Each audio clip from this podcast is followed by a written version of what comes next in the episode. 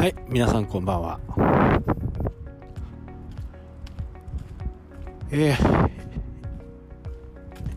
ー、田舎暮らしの方にね戻ってきて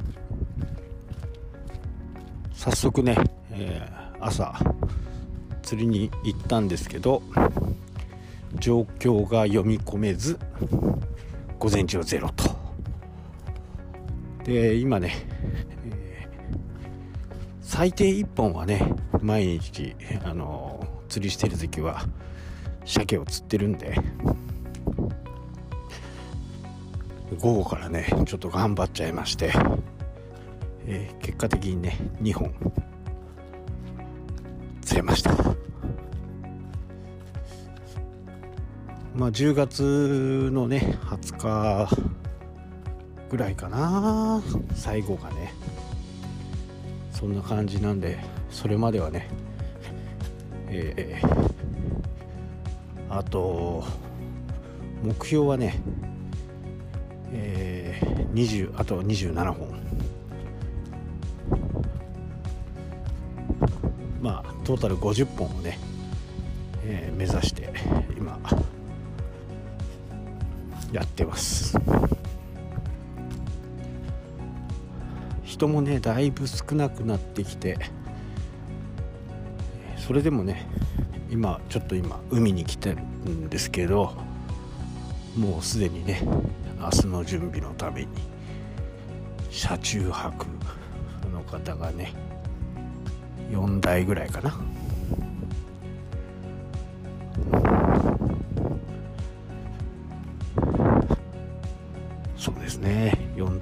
ますね。キャンピングカーが1台ね。でかいのがいて。あとはもう明日の準備。今10時17分ですけどね。録音してるのがこの時間になりました。えー、というのはね今日、えー、私がね、えー、理事を務めている NPO 法人の、え理事会があってそれでちょっとね、え遅くなっちゃいましたね。まあ子供食堂とかね、えー、学習支援、えー、あと、学校に行きたくない子たちのね、たまり場みたいなところを、の、えー、理事を務めてまして、まあ来年度のね、えー、行動予定、活動予定など、その辺をこう話し合っています。まあ、ただね、えー、事業的にはちょっと大きな転換期を迎えてきたかなということで、今までは子ども食堂が主な柱だったんですけど、子ども食堂が次第にね、えー、いろんなところでも開催されるようになって、まあ子ども食堂は他の方たちがね、えー、支援して、えー、私たちはその子ども食堂以外のところでね、子どもたちをどう守っていくかというような形にこうシフトしていこうとしている時期まあそれに伴いね、えー、個別の活動を続けていくと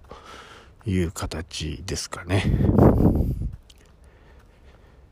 まあもう、このね、えー、流行り病の、まあおかげというかね、えー、田舎にいてもね、理事会が開ける。何かあればオンラインで話ができる。まあそういった意味ではね、すごくこう、私にとってはかなりのこう追い風ですね。えー、札幌に2日ぐらいね、1日半か1日半いたんですけどやっぱり札幌でのお店とかね、えー、出入り、まあ、必ずマスクっていうのがねもう常識になっていると思うんですけど田舎にいるとねほぼほぼしてません、えー、この館内でもね、えー、コロナが発生したということでニュースとかにはなってましたけどまああまりその意識はねかなり低いかなと。まあ人口もねえー、札幌の何十分の何百分の1かな。なんでね。もうだいぶね、えー、釣りを通じて、えー、お友達話せる人などがこうどんどんでできてきてね。いろんな情報が街のね情報が入ってくる状況になってますね。まあいい噂もね悪い噂も入ってくるわけですけどね。そこを自分がどう考えていくか。その辺は私次第っていうことですかね。まあ人づてに聞くことってねあまりこう信用しないで実際にその人に会ってね、えー、まあ直接聞くのはね子供ですからまあその辺はちょっと濁してね、えー、聞いたりとかそんなことをね、えー、やって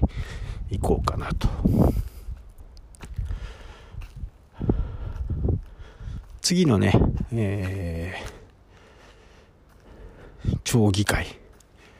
うん。町議会はね、ちょっと傍聴しに行こうかなと思ってますね。